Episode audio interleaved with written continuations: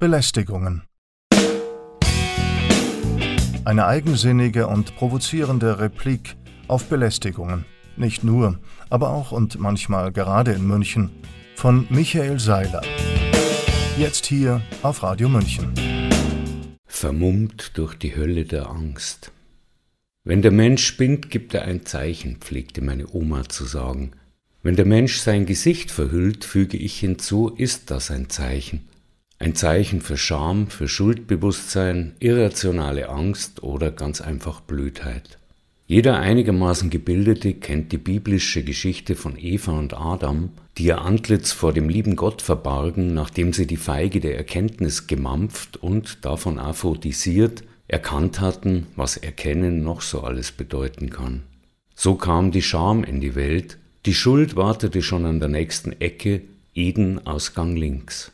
Die Angst folgte auf dem Fuße und mit ihr die Herrschaft des Menschen über den Menschen, die aus der Angst entspringt und ohne Angst nicht funktioniert, weshalb sämtliche Herrscher, Despoten, Diktatoren, Gesundheitsminister und EU-Kommissionspräsidentinnen den lieben langen Tag kaum etwas anderes tun als Angst verbreiten und neue Mittel austüfteln, wie man noch mehr Angst verbreiten könnte.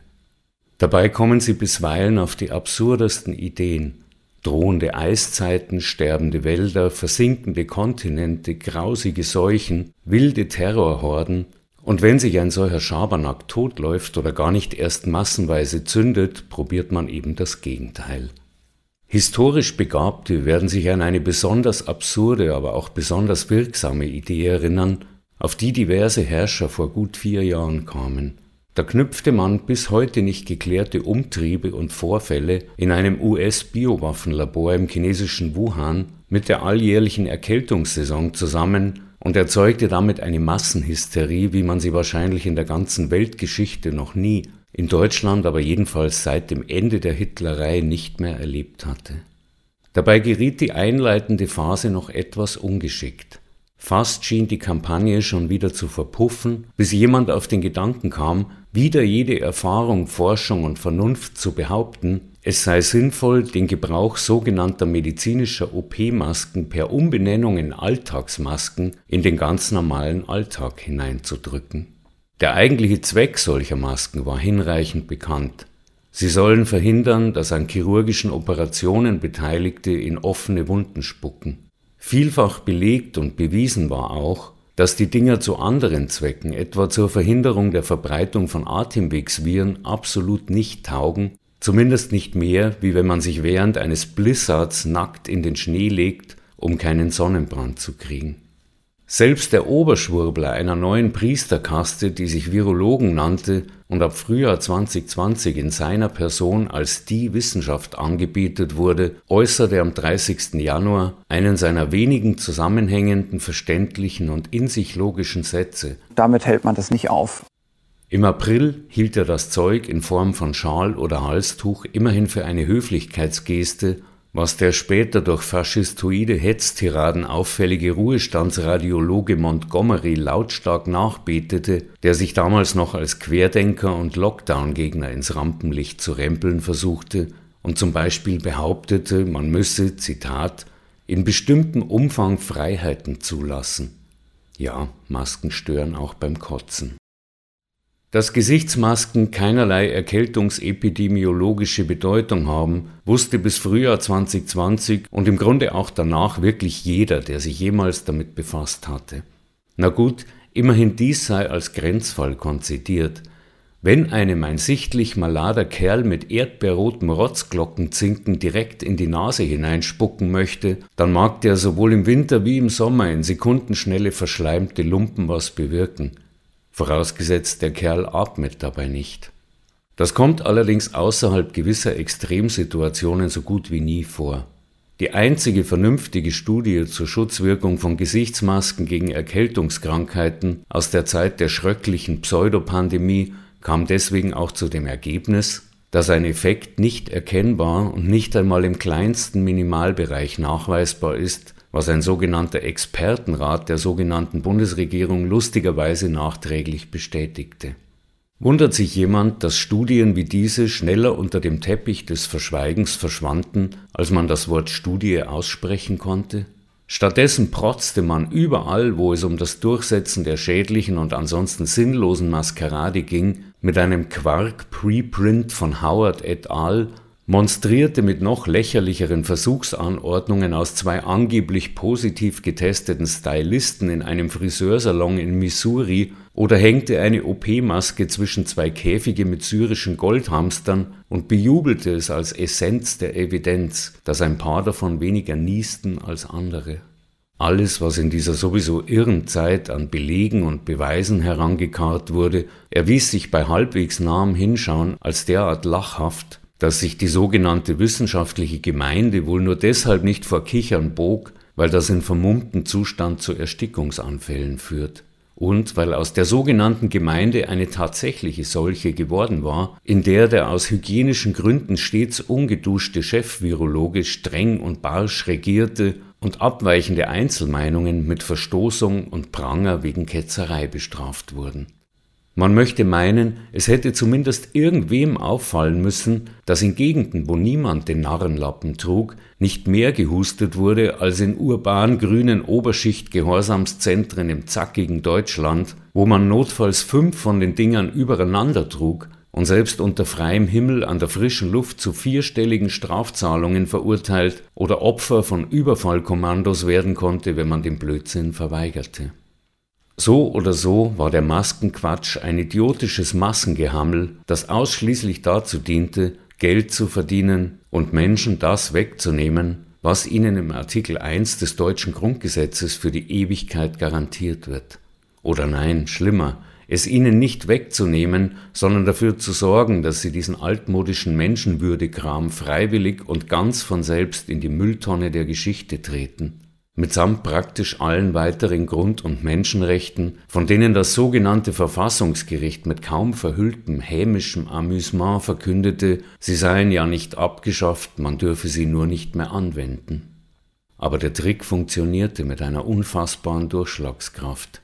Wie aus dem Nichts schwappte eine Woge der Panik, angefacht von fiesen Medienschreihälsen, durch eine bis dahin höchstens milde verunsicherte Bevölkerung, die sich zu ihrem angeblichen Schutz erstmal bereitwillig die Menschenrechte wegkastrieren ließ, bis endlich am 27. April 2020 der autokratische Bayern-Machthaber Söder eine richtiggehend amtliche Maskenpflicht in seinem Herrschaftsgebiet einführte, diese unter Biegen und Brechen sämtlicher Regeln der Logik mit der selbst angeordneten, exponentiell explodierenden Testepidemie rechtfertigte und damit zu einer Art Messias der Zwangsgestörten aufstieg.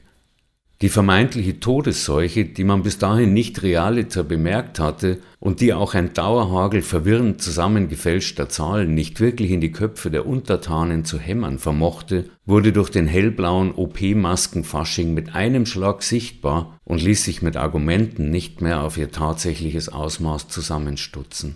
Ich kann mich irren, aber wenn ich mich nicht irre, war es derselbe Markus Söder, damals bereits weltberühmt für seine vollkommen willkürlichen, Anlass, Zweck und sinnlosen Vorschriften und Verbote, die er aus dem geblähten Unterbauch herausfurzte, ohne zur Rechtfertigung auch nur eine einzige Akte anzulegen, die im Nachgang gerichtlich verwertbar gewesen wäre. Es war dieser Alpenautokrat Söder, der in der nächsten Stufe der Absurdität im Januar 2021 als weltweit erster auf die wahrhaft mega idiotische Idee kam, den Menschen, die er als seine empfand, das Aufsetzen von Staubfiltern nicht nur zu erlauben, sondern zu befehlen. Am besten auch dann, wenn man ganz alleine auf dem Klo saß, weil ein damals noch nicht so prominenter, twittersüchtiger Pharmahampelmann eine Studie gelesen haben wollte, der zufolge sich Erkältungsviren beim Wegspülen körperlicher Ausscheidungen per Lüftung im ganzen Haus oder zumindest in sämtlichen Toiletten verbreiten. Andere Führer sprangen begeistert auf den entgleisenden Zug auf. Nicht allzu viele, außerhalb des deutschsprachigen Weltzentrums des Krankheitswahns eigentlich niemand. Es gibt ja auch kaum irgendwo Bevölkerungen, die einen solchen Schmarrn mitgemacht hätten. Aber ein paar deutsche und österreichische Landesfürsten ließen sich hinreißen, die Geduld und den gesunden Menschenverstand ihrer Menschen ebenfalls mit der Pflicht zur Antlitzentstellung mittels Schnabelkappe zu strapazieren. Wichtig war dabei ausnahmslos die Hintertür, die sich die Propagandisten der Lumperei offen hielten für den Fall, dass man ihnen irgendwann auf die Schliche käme. Richtig wirksam, hieß es stets, könne das Plastikfasergewebe nur sein, wenn man ganz frisch glatt rasiert sei und das Ding ordnungsgemäß trage, also die eingebauten Aluminiumbügel ganz fest an die Gesichtshaut drücke oder am besten klebe, so dass wirklich kein Nanometerchen offen blieb. Das war schon deshalb gänzlich unmöglich, weil einem ja gleichzeitig eingeschärft wurde, man dürfe keineswegs im Gesicht oder an der Nase herumfingern. Ach so, und weil menschliche Gesichter nun mal keine lackierten Gipsköpfe mit Haftbeschichtung sind, zumindest die meisten, sondern sich hin und wieder ein bisserl bewegen, wenn man zum Beispiel einem bösen Querverweigerer Maske auf entgegenbellt oder auch nur, wie der Dichter sagt, eine Mine rührt.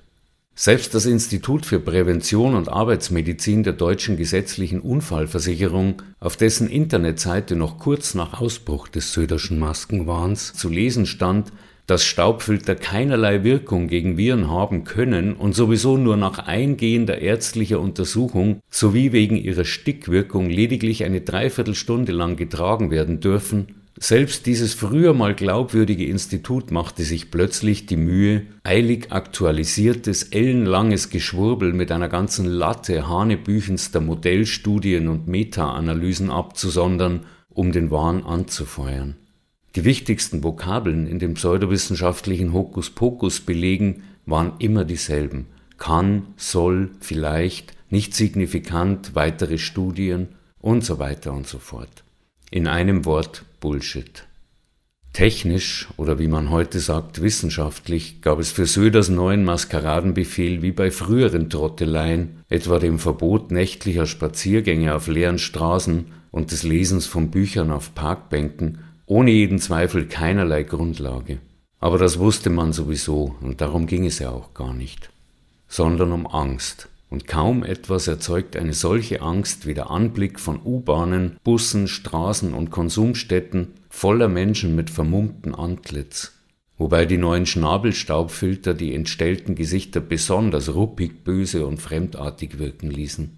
Hinzu kam die Dauerbeschallung mit realitätsverzerrender und verdrehender Reklame, mit Parolen wie Distanz ist die neue Nähe, mit denen schwachsinniges Herumgezicke mit Abstandsstäben, peinliche Ellbogenverrenkungen, asozial depressives Herumhängen, TV-Klotzen und Chipsfressen zu einer neuen Form von Kriegsheldentum verklärt werden sollten. Flankiert von der gezielten Folterung von Kindern, der antiseptischen Entsorgung einsam Sterbender und der gewaltsamen Vereinzelung und Isolation so vieler Menschen wie nur irgend möglich. Dass die dreiste Behauptung, All das habe auch nur im entferntesten irgendetwas mit Gesundheit zu tun, nicht zu einem Vulkanausbruch der Gegengewalt oder wenigstens zum kollektiven Umfallen einer Million Watschenbäume führte, ist ein deutlicher Beweis dafür, wie wirksam die Angstmaskerade war. Die neue Religion wurde durch die milliardenfache Verbreitung der Gesichtslumpen in einer grotesken Verkehrung des Diktums von Karl Marx nicht zum Opium, sondern zum Crystal Meth für ein Volk von Jüngern, das der Sucht bedingungslos verfiel, noch die dümmsten Sprüche der lächerlichsten Schreihälse nachplapperte, Maske auf von O bis O und beim Auftreten vereinzelter Unmaskierter umstandslos zur Selbstjustiz griff Erstaunlicherweise wurde dabei so getan, als hätte sich vor 2020 nie jemand damit beschäftigt, ob das Umschnallen von Plastikfaserlappen und Kappen möglicherweise einen Schnupfen verhindern könnte. Das mochte man sogar für plausibel halten. Schließlich gibt es auch nicht allzu viele wissenschaftliche Studien zu der Frage, ob es sinnvoll ist, Sand aus dem Sandkasten in einem gängigen Einkaufskorb aus Drahtgitter nach Hause zu tragen oder wie lange man Trinkwasser in geflochtenen Körben lagern kann. Es war aber halt, wie gesagt, unbestreitbar bekannt und unwiderlegbar, dass die Dinger neben den zahlreichen und teilweise gravierenden Schädigungen, die sie verursachen, zum Beispiel durch Drosselung der Sauerstoffzufuhr, überhöhten CO2-Anteil in der Atemluft, und durch den widerlichen Matsch aus Pilzen, Bakterien, Bazillen, Viren, Schleimbatzen und sonstiger Ursuppe, der sich darin sammelte und mit jedem Luftholen aufs Neue eingeschnauft wurde, nur einen einzigen Nutzen haben. Durch die gespenstische Anonymität der visagenlosen Herde jeden Einzelnen mittels existenzieller Angst zu unterwerfen und auf Fügsamkeit und Gleichschritt zu drillen. Welche Motivation tatsächlich hinter dem Irrsinn stand, wusste spätestens seit Angela Merkels initialer Panikansprache am 18. März 2020 inklusive der abgründig zynischen Lüge Wir sind eine Demokratie. Wir leben nicht von Zwang, sondern von geteiltem Wissen und Mitwirkung. Jeder, der es wissen wollte. Es ging um die erzwungene weltweite Durchsetzung einer unnützen, schädlichen, gefährlichen und bisweilen tödlichen neuen Methode der gentechnischen Transfektion, an der gewisse Konzerne und Punch-Labore seit 30 Jahren ohne jeglichen Erfolg forschten, die nun aber auf Geheiß eines Großinvestors plötzlich Milliardenprofite abwerfen sollte, und zwar buchstäblich auf Teufel komm raus. Nun ist der Teufel heraus seit drei Jahren. Die fügsamen Bevölkerungen, die sich in ihrer Panik einen kleinen Pieks nach dem anderen verpassen ließen, werden überschwappt von Dauerwellen einer historisch beispiellosen Übersterblichkeit, Jugendliche krepieren auf Sportplätzen an Herzversagen, Turbokrebs, Autoimmunerkrankungen und alle möglichen gruseligen Leiden, die man früher höchstens aus Horrorfilmen kannte, grassieren wie ehedem Pest und Cholera. Zwar halten die Staatspropagandamedien an ihrem Schweigegelübde fest, aber das Hörensagen über die Folgen dessen, was mit der Maskiererei vorbereitet und eingeleitet wurde, setzt sich unaufhaltsam, langsam und sicher durch. Im einst so geschlossenen, lauthals gegen Zersetzer, Schädlinge, Leugner, Verweigerer und Volksfeinde hasshetzenden Massenheer der fanatischen Mitläufer hat sich dumpfe Betretenheit breit gemacht. Vielleicht auch wirklich Scham über den kollektiven Wahnwitz, in dem man sich treiben hat lassen, nicht ganz unschuldig, aber zweifellos begünstigt durch 30 Jahre Angstpropaganda und Verblödung und vier Jahre einer regelrechten Diktatur der Panik.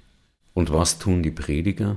Sie beschwören anlässlich des nahenden Winters und der auch aufgrund der massenweisen Zerstörung von Immunsystemen durch die Mod-RNA-Injektionen zunehmenden Erkältungswellen erneut die Unerlässlichkeit des Vermummens, zumal dem Planspiel Catastrophic Contagion von Oktober 2022 entsprechend soeben eine neue mysteriöse Lungenkrankheit vermeldet wird, die sich in der Umgebung eines Biowaffenlabors in China ausbreitet und diesmal Kinder trifft.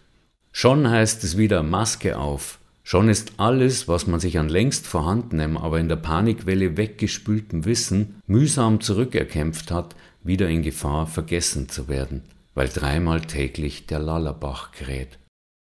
Eine Art Fluchtversuch nach vorn könnte man sagen, wenn bei diesem epochalen Massenwahn noch irgendjemand zu sagen wüsste, wo hinten und vorne ist.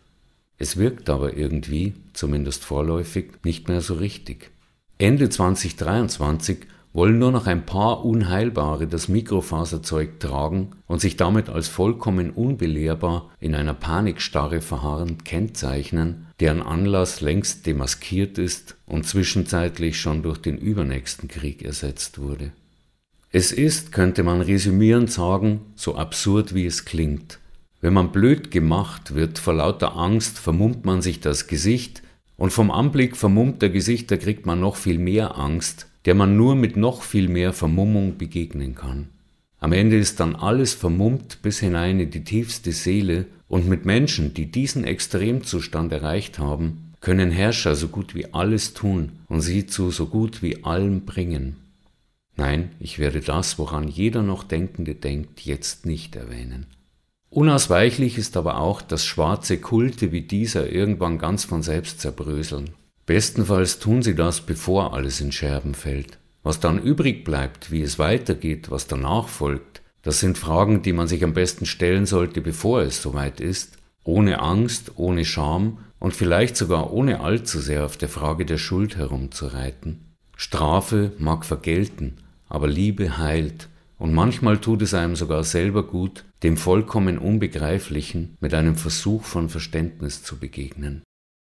Das gilt selbstverständlich nicht oder nur eingeschränkt für die Figuren, die das alles in die Wege geleitet, geschürt und gesteuert haben und von denen wir uns hoffentlich einig sind, dass sie danach nie wieder auch nur in die Nähe irgendwelcher Hebel der Macht geraten dürfen. Diese Leute erkennt man, Gott oder wem auch immer sei Dank, mit Maske ebenso wie ohne.